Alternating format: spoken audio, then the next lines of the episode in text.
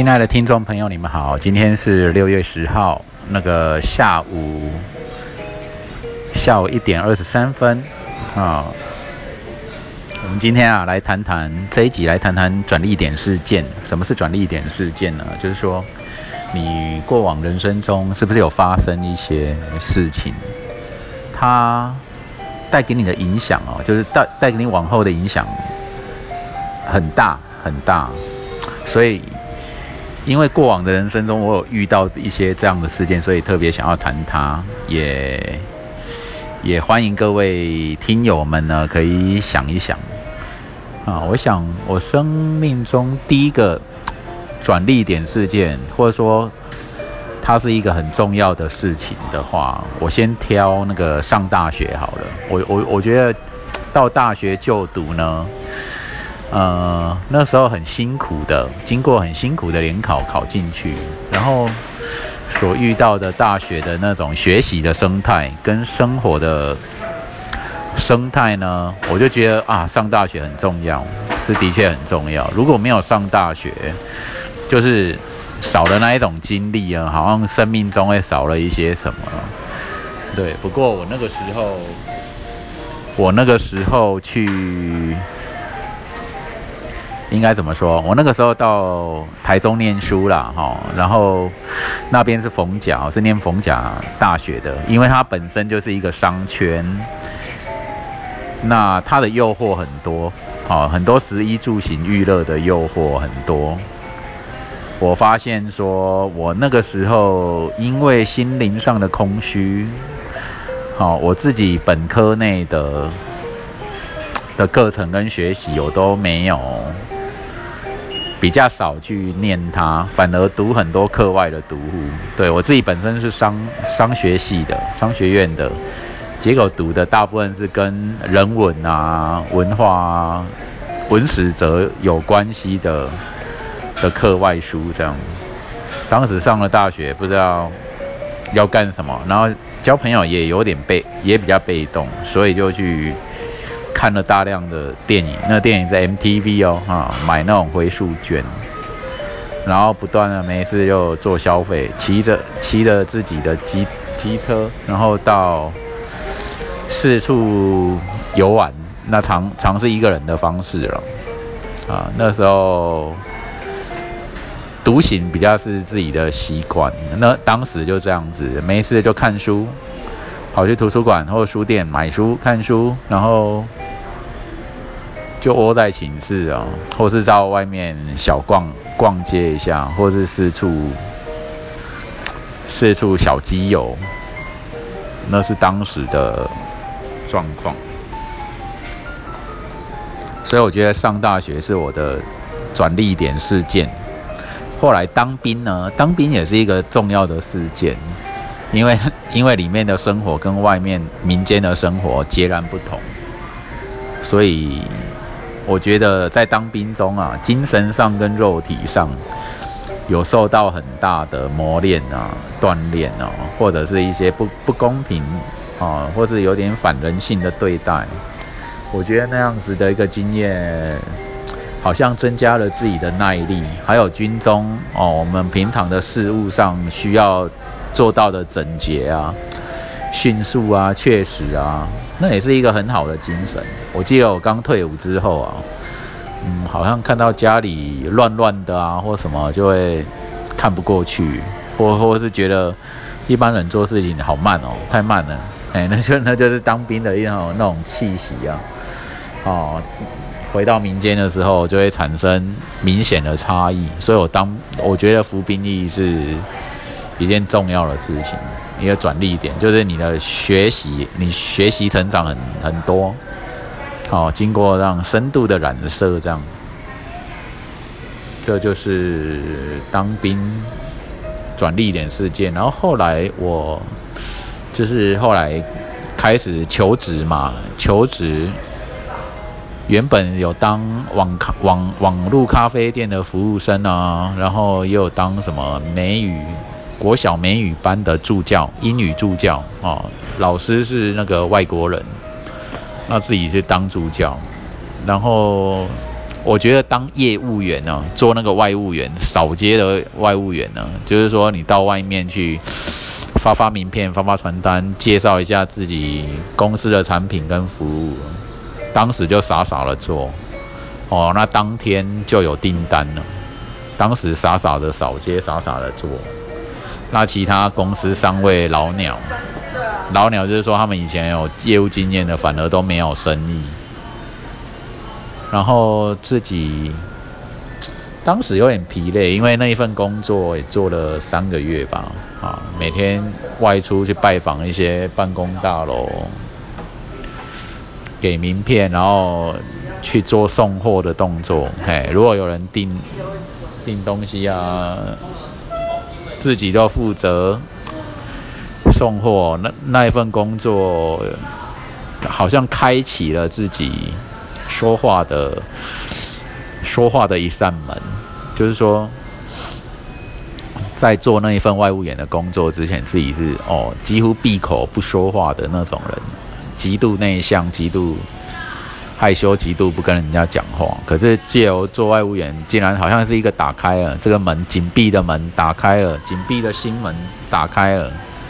所以它也是对我人生来讲很重要的事件。当业务员，然后做着做着，呃，后来在第一次自助旅行好了，好，二零零七年年底我有离职一份，离开职场，然后二零零八年那时候就去国外自助旅行，去自助一个月。那在在规划那个自助旅之前，自己。规划就是规划了半年，网络上找资料啊，找各式各样的资料，然后想说，哦，第一天要要住哪里，第一天要去哪里，然后什么，然后对于遥遥远的欧洲、遥远的法国，对自己来讲太遥远了，然后有点难以想象啊。那那时候自己有一位表妹啊，已经飞到那边去念硕士硕士班了，对，她在那边，然后就是啊。家人有请我带一些一些用品啊，要给她，所以等于说我飞到法国去，还要去特别去找表妹。然后因为表妹所处的城市是尼斯啊，我竟然在尼斯发现了我的前世前世记忆。好了，哦，前世记忆就是有发现应该某个前世有待有住过那里。哦，对那边有极致的狂喜啊！哦，我在面对那个地中海的时候，发现极致的狂喜。对，还有在欧洲那边的生活，就原本是我在台湾的生活、过往的生活呢，所想象不到的。哦，想象不到的慢速度啊，悠哉啊，什么那个频率跟我是本人的原本的频率是接近的。但是我在台湾就就会觉得说，大家好像很焦焦躁，就会跟我跟我的原原原本的原版本的个性有点不太不太合这样。可是我却在遥远的欧洲法国找到了哎自己内内心所真正期盼的那个频率。哦，在自那时候自助旅行回国之后呢，我的人生就大改变了。我就觉得生命是无限的可能，真的是无限的可能，绝对不要放弃自己的想象力。哈，你的想象力越宽广越好，越无限越好。那个那次旅行改变了我很多。对我在那边遇到了。感觉上是最适合自己生活的气候、地理呀，还有文化。好，那在原本原本在台湾啊，在那次旅行之前啊，在在台台湾，你你以为人生就是狭狭窄狭窄的哦，就像铁路一样，哦，铁路固定不怎么变动嘛。好，你以为人生的。的状态就是像铁路一般的不，没有什么好好，没有什么改变，或不太可能改变。可是，在去了自助旅行之后，国外自助旅行之后回来，就觉得嗯，什么都是可能的，什么都是无限的。这样就用那样子的一个心态在生活。不过这也会产生一点后遗症，这个后遗症就是你容易，呃，容易跟人家不一样，哦，或容易不去选择大，就是多数人在选择的东西，然后你也会觉得任很多的工作职场啊，或者什么文文化上，或者人人际关系上，好像都太狭隘了一点。那是那时候自助旅行，眼界大开，回来之后产生的小小的后遗症。对，出国自助旅行，然后一样是在二零零八年那个时候，在六月份的时候遇到了某位，就是某个读书会团体，就是灵性的讲灵性的那个与神对话读书会。这个团体，然后里面有一位师傅啊，他不是出家的和尚啊，师傅不是出家师傅，而是一种在家师傅，就是没有断绝俗缘的师傅，他有在带领这个读书会。好，那带领的过程呢，就是呃，他坐在大家教室的前面呢，然后他开始就。就去讲，开始主动式的、主动式的去讲他的灵性的话题。那讲在讲着讲的当中，你可以，你有任何的问题啊，你都可以切进去去问他，他会当下马上回答你，这样的针对你的问题来回答你。对，不管你是什么宗教背景的，你是佛教、基督教哦、天主教等等其他什么教都可以。哦，我还没看过他答不出来的哦，所以蛮蛮神奇的。从听他的课呢，接触这个 New Age 新时代的灵性思想，然后我会觉得说，哎，我回到这个心灵之家了。哦，就是我终于找到了。哈，我过去没有积极的寻找啦，没有积极的寻找宗教，只是自己个人自由探索的研究，然后就找到心灵之家了。然后就跟着这位师傅跟团体呢，就是研修了两年，到最后到就是到离开离离开的契机是觉得师傅应该不太不再能够帮我什么啊，接下来就是我我自己方面要去负责负责接受考验的事情，比方说加入职场哦，加入职场一直都是我的很大的挑战。哎，就容易容易感觉精神憔悴，是不是？嗯那时候就是这样子加入职场，所以二零零八年那两两次转捩点式的事件，一是自助国外自助旅行，一是这个进入这个灵修之门，然后这样学习啊学习，后来，啊。我还有遇到什么？对，还有遇到一件灵性上发生的事。那件事情是这样：那时候使用脸书，脸书会记载会有人那种生日的资料啊。然后我生日的日期当天，好像广发，就是很多的脸书网友知道我生日，然后就在我的版面上，哦，就是表达说生日快乐啊，什么什么一大堆，一一长串一长串生日快乐。然后我那时候好像不晓得是很嗨还是怎么样，忽然间，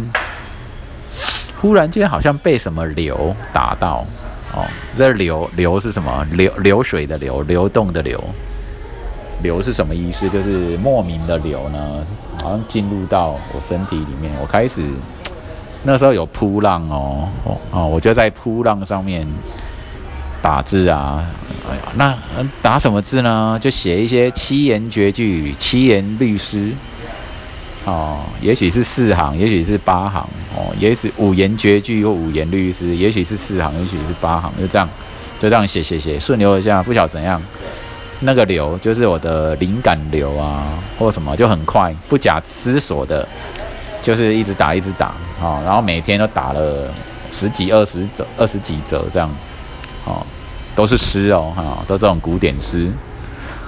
都是有押韵的，就非常的顺啊，莫名其妙。那这种情况下持续了好像两个、两三个礼拜，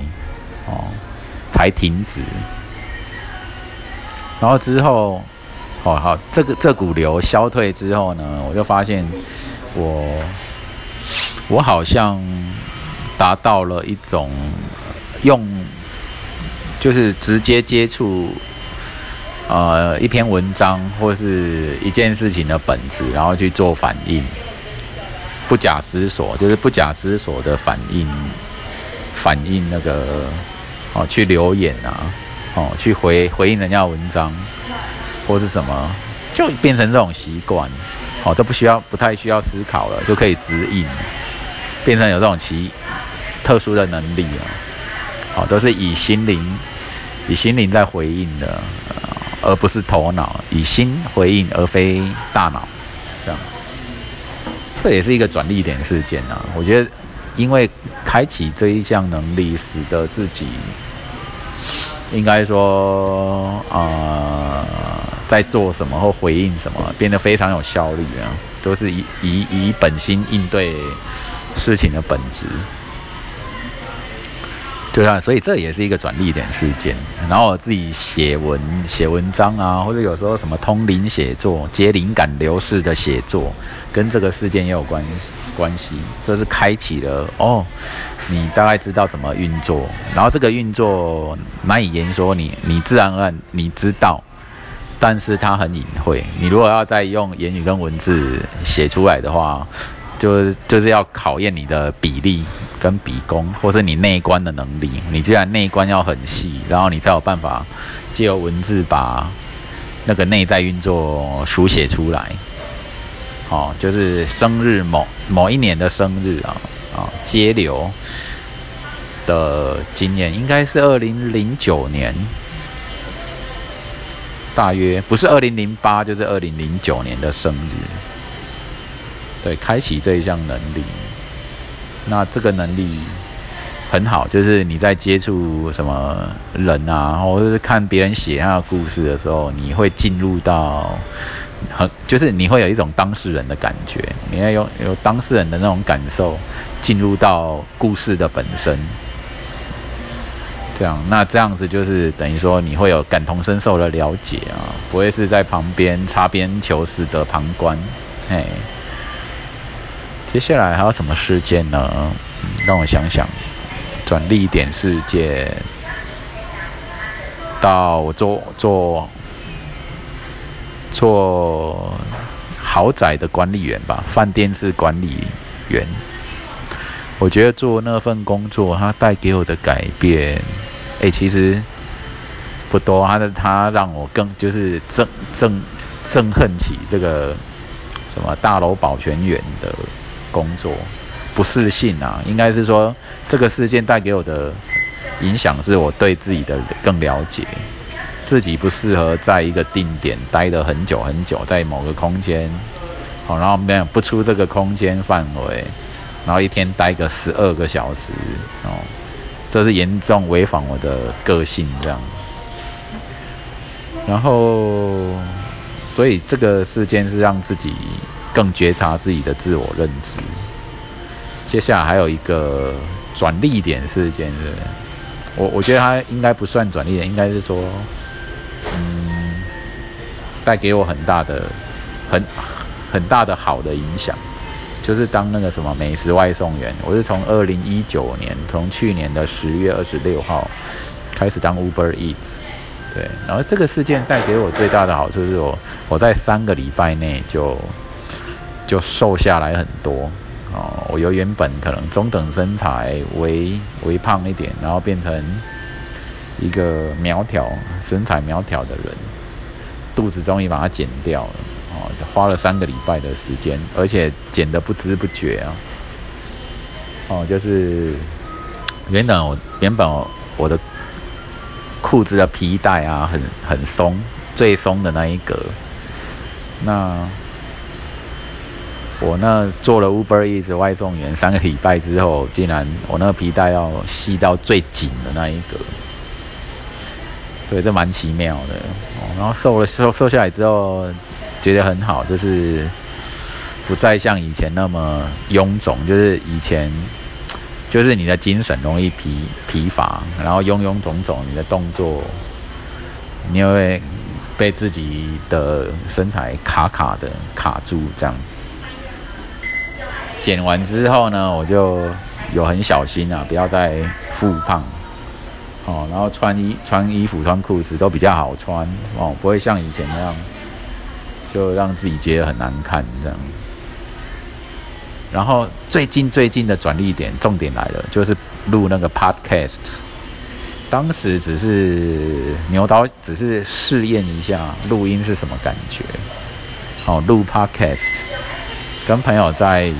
IKEA 录录个三秒钟，